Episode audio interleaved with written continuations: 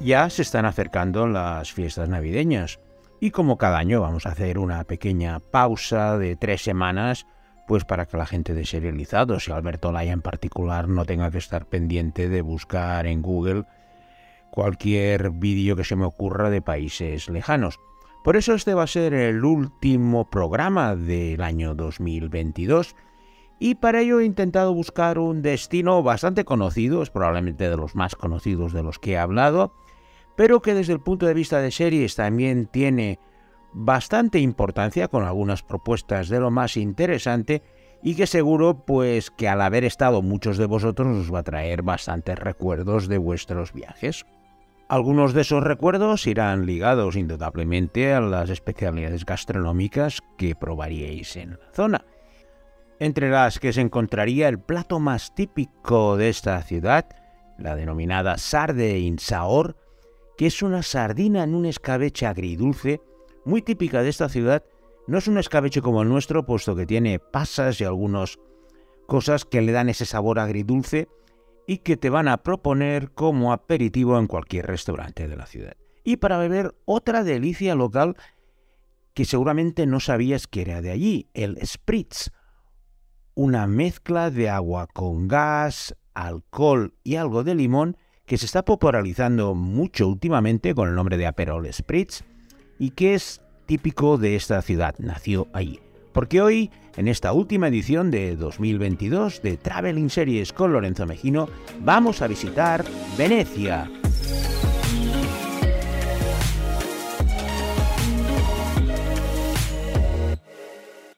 No se me ocurre ninguna ciudad en el mundo de la que tengamos una imagen tan clara y diáfana como de Venecia.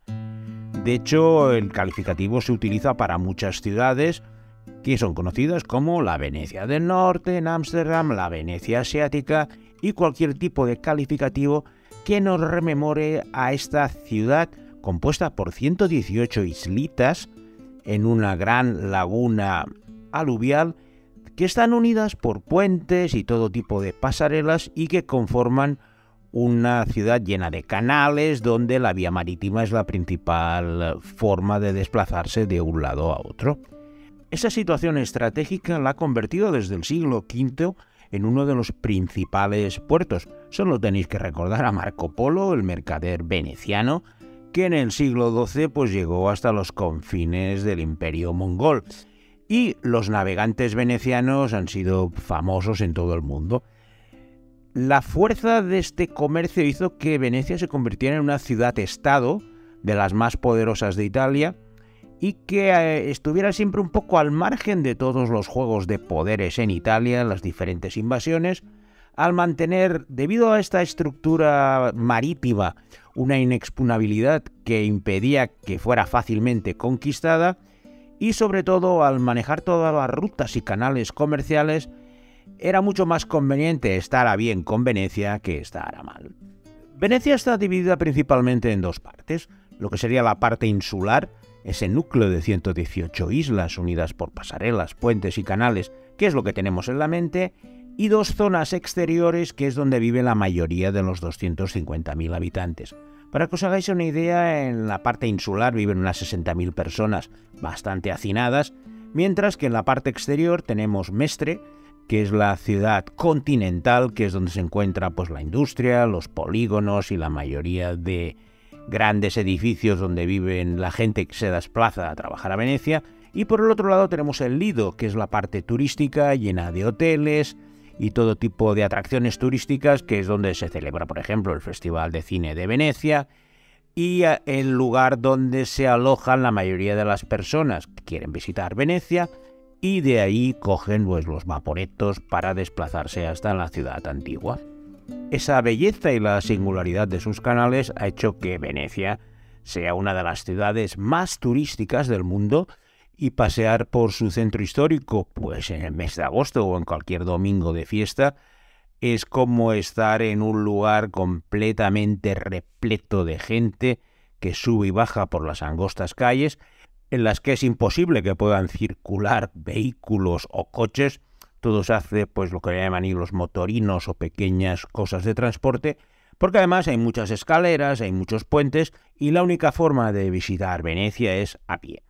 En mi caso, como suelo huir bastante de los lugares tan masificados turísticamente, solo he estado en dos ocasiones en Venecia y en circunstancias bastante especiales. La primera fue pues con el primer viaje que hice al extranjero con mis padres, que a mi padre le hacía muchísima ilusión visitar Venecia, y con 15 años cogimos el coche desde Barcelona y poco a poco nos fuimos plantando, pues pasando por Italia hasta llegar a Venecia.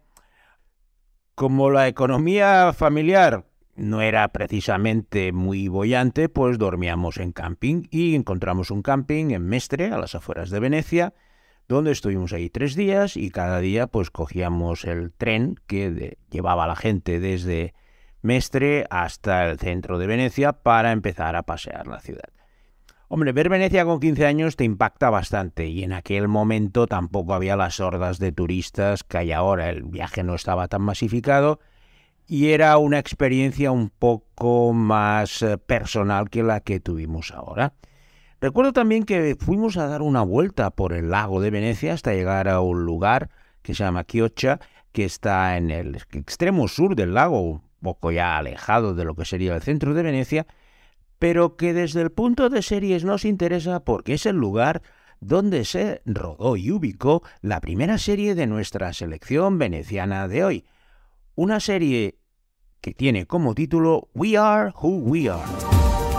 He's always being complicated. It's exhausting. Trying to be his mother and his father all at the same time. Since you got here, everything's so mixed up. Mixed up good or mixed up bad? mixed up, full of life.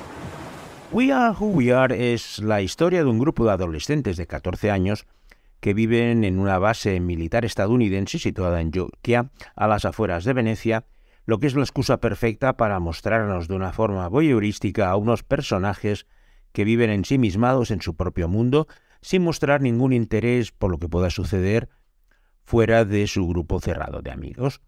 Los protagonistas principales son Fraser, un insufrible y abusivo chico de 14 años, que ha sido obligado por su madre a dejar Nueva York por Venecia al ser ella nombrada la comandante de la base y trasladarse junto a su mujer, una médico militar.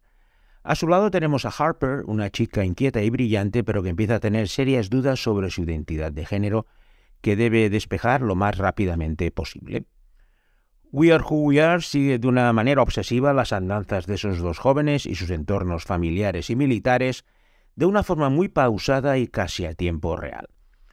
La serie es la primera creación televisiva de un venerado realizador italiano, Luca Guadagnino, del que no he visto ninguna película, pero que dudo que vea algo más, puesto que se me ha hecho larguísima. Recuerdo una interminable secuencia en un concierto en el episodio final que era un relleno de ocho horas de metraje, que es una historia que no da más de para una o para dos.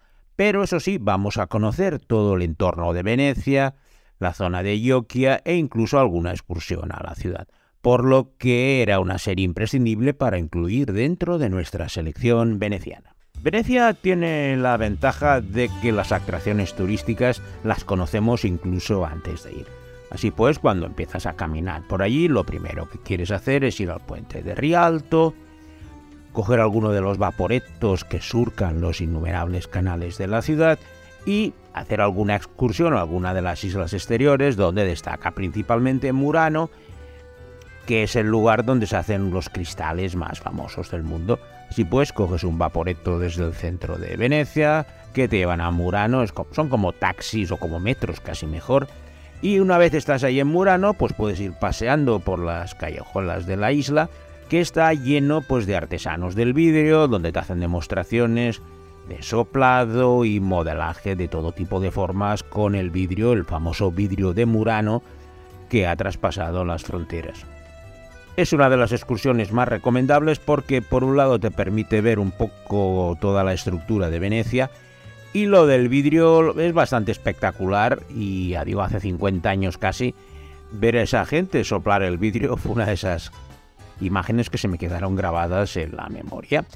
Y en esta isla de Murano suceden algunos de los casos más importantes de uno de los personajes de ficción más populares de la esfera veneciana, que ha tenido una serie televisiva, una serie alemana y que lleva como título Comisario Brunetti.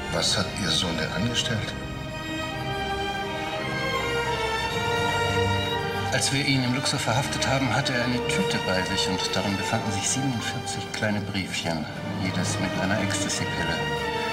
Seine Fingerabdrücke sind auf jedem einzelnen. Das glaube ich nicht. Das war Mord. Interesse?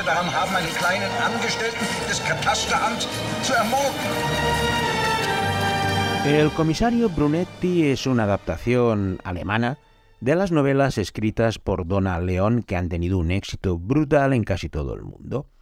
El protagonista es el comisario Brunetti, un policía que no es el antihéroe normal que protagoniza estas cosas, puesto que es un comisario feliz, con familia, amante de su esposa, padre de dos hijos fantásticos y amado por sus colegas de profesión, que vive y trabaja en la ciudad de Italia con el índice más bajo de criminalidad, Venecia.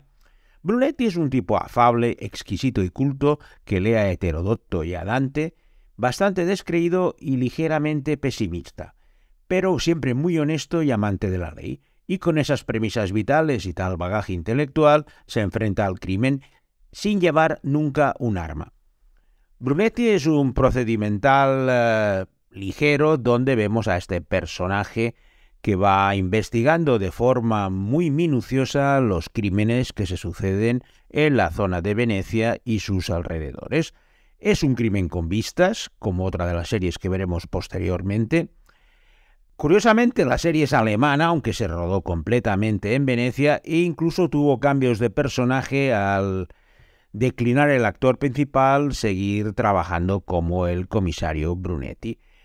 No es una serie buena ni mala, puesto que los lectores de los libros ya saben lo que van a encontrar y la serie les da exactamente eso. Al ser improcedimental, pues ya sabes que al final Brunetti va a atrapar al asesino, pero lo que suele suceder en estos casos es que cada crimen está ambientado en un lugar diferente de Venecia, lo que te permite ir conociendo los diferentes lugares e islas. Tras esta primera incursión familiar por Venecia, lo cierto es que a pesar de haber estado muchísimas veces por Italia y pasar muy cerca, nunca me había vuelto a acercar un poco porque por ese rechazo que tengo a los lugares muy turísticos y Venecia cada vez, y, por, con todo merecimiento, se estaba convirtiendo en un reclamo brutal para gente de todo el mundo.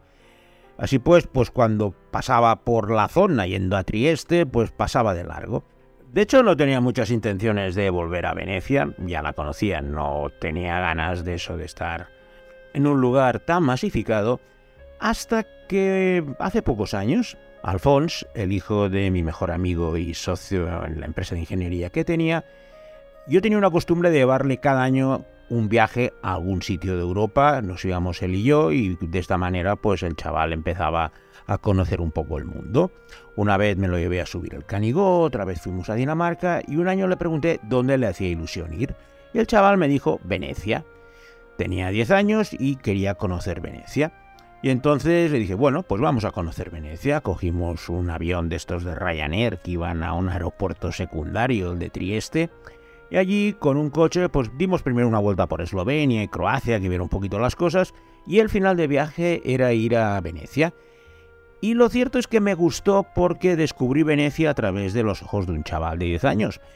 Él tenía muy claro lo que quería hacer, quería subir en una góndola, era su ilusión y al llegar allí a Venecia estuvimos en un hotel en Mestre, nos fuimos al centro histórico, la Plaza San Marcos, Rialto, todo lo que se hace cuando se va de turista y nos cogimos una góndola y el chaval estuvo allí media hora haciendo fotos como un poseso, encantado con el gondolero que le iba cantando. Y yo la verdad es que disfrutaba mucho viendo la ilusión que le hacía a él que eh, en mi propia carne porque ya lo había visto. Por eso a veces os he insistido con las series o incluso con los viajes de que es muy interesante ver las cosas a través de los ojos de otra persona porque te permiten descubrir matices que a lo mejor en la primera ocasión no pudiste ver. Y yo a través de los ojos de Alfonso y viendo pues cómo se emocionaba, viendo la plaza de San Marcos, que aparte estuvimos en un día que había marea alta, que es cuando suele estar inundada, que suele suceder dos veces al año, Pero siempre que lo veo, ahora ya tiene veintipico de años, ya está en la universidad, pero siempre se acuerda de ese viaje a Venecia como uno de los lugares más bonitos donde ha estado en su vida. Luego ya ha hecho otras cosas, ya no hacemos estos viajes anuales, aunque para él, insisto, ver Venecia y para mí verlo a través de su mirada infantil es un recuerdo que siempre quedará en mi mente. Y en esta ciudad de Venecia y todos estos canales es donde se ubica precisamente la tercera serie de nuestra selección veneciana de hoy. Una serie que en italiano se llama Non mi lasciare, pero che aquí se ha estrenado con il titolo di Venezia Red Criminal. È il modo peggiore di condurre le indagini. Daniele, sono sette anni che seguo questo caso, puoi fidarti di me. In nome di cosa? Cosa siamo io e te? Possiamo essere qualcosa di nuovo. Possiamo lavorare insieme, fianco a fianco, su questo caso. Senza paura. Ti marco stretto, eh? Non hai bisogno. Non mi lasciare. Venezia Red Criminal es la historia de Elena Zonin, una detective que vive en Roma, aunque ella es de origen veneciano, de donde partió hace 20 años, por razones que iremos descubriendo en el transcurso de la serie. Elena está especializada en eh, delitos informáticos y en especial en los que implican a menores como pornografía infantil o cualquier otro tema que implica a los menores y su desamparo frente a, los depredadores informáticos. En esta ocasión, el caso de la desaparición de un niño ligado con una red oculta de Internet la lleva a su ciudad natal de Venecia para investigar el caso. Allí se encuentra con su antiguo novio, Daniele Vianello, al que dejó colgado cuando huyó a Roma, que, como suele suceder en estos casos, que se ha casado con su mejor amiga Julia, que ha quedado embarazada. Ambos van a tener que trabajar eh, codo con codo para intentar descubrir esta red criminal de la que hace referencia el título en español. Ya digo que en italiano se llama Non mi lasciare, quiere decir no me dejes, que también hace referencia al drama personal de la propia inspectora, que es la trama secundaria que también se va desarrollando junto pues a la historia del misterio del chico desaparecido y de esa red de pederastas que eh, campa por sus anchos en la zona de Venecia y el Veneto.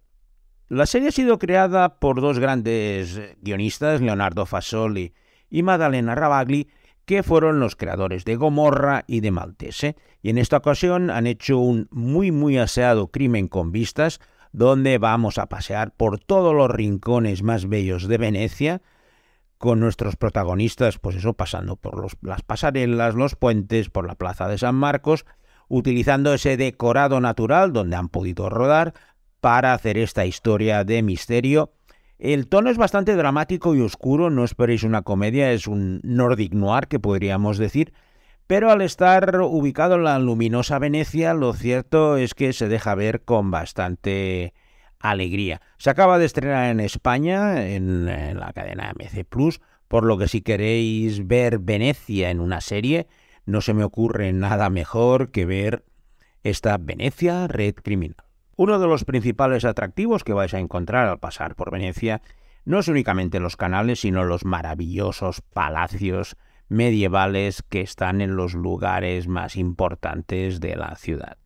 Los palacios son realmente señoriales y algunos de ellos son de los que te dejan la boca abierta, aunque al estar bastante escondidos y recónditos no suelen estar a la vista de las zonas más populares. Pero si lleváis una buena guía y os organizáis un poco, seguramente incluso podéis entrar a algunos de ellos que tienen horas abiertas y de esta forma descubrir los tesoros escondidos de los palacios de Venecia. Y en uno de estos palacios de Venecia es donde tiene lugar la última serie de nuestra selección veneciana de hoy, un gran éxito que seguramente conoceréis y que se llama The New Pope. Is that not enough? Is there any possibility Pius XIII could wake up? He is still alive, even though he doesn't know it. Doesn't matter. I am the Pope. The New Pope es el título que le dieron a la segunda temporada de The Young Pope. The New Pope es la segunda temporada de la celebrada serie The Young Pope, protagonizada por Jude Law como un joven e irreverente cardenal estadounidense que es nombrado Papa de Roma.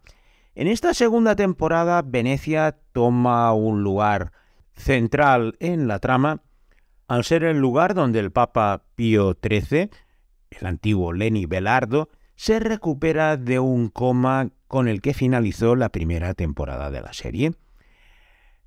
La curia ha tenido que nombrar un nuevo papa, la referencia del título de esta segunda temporada, para evitar tener ese vacío de poder, pero Lenny Belardo se ve obligado a cohabitar con el nuevo papa, aunque él prefiere vivir tranquilamente en Venecia, una vida de tranquilidad y de reposo, para evitar precisamente todas las intrigas del Vaticano que están enguyendo al personaje de John Malkovich, que está con el nombre de Juan Pablo III. Su creador, Paolo Sorrentino, sigue en los mismos cauces que en su primera entrega, con un preciosismo y un virtuosismo visual impresionante. Y en este caso, pues si encima le das los paisajes naturales de Venecia, hace que The New Pope sea una de las series ideales para conocer esta magnífica ciudad desde el punto de vista seriéfilo.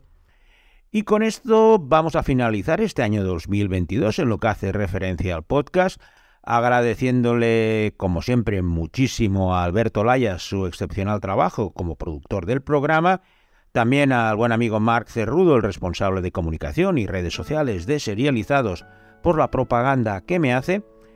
A los dos les deseo unas felices Navidades, así como a todos vosotros y espero veros en la nueva edición del 2023 de Traveling Series con Lorenzo Mejino. Feliz Navidad y próspero año nuevo a todos.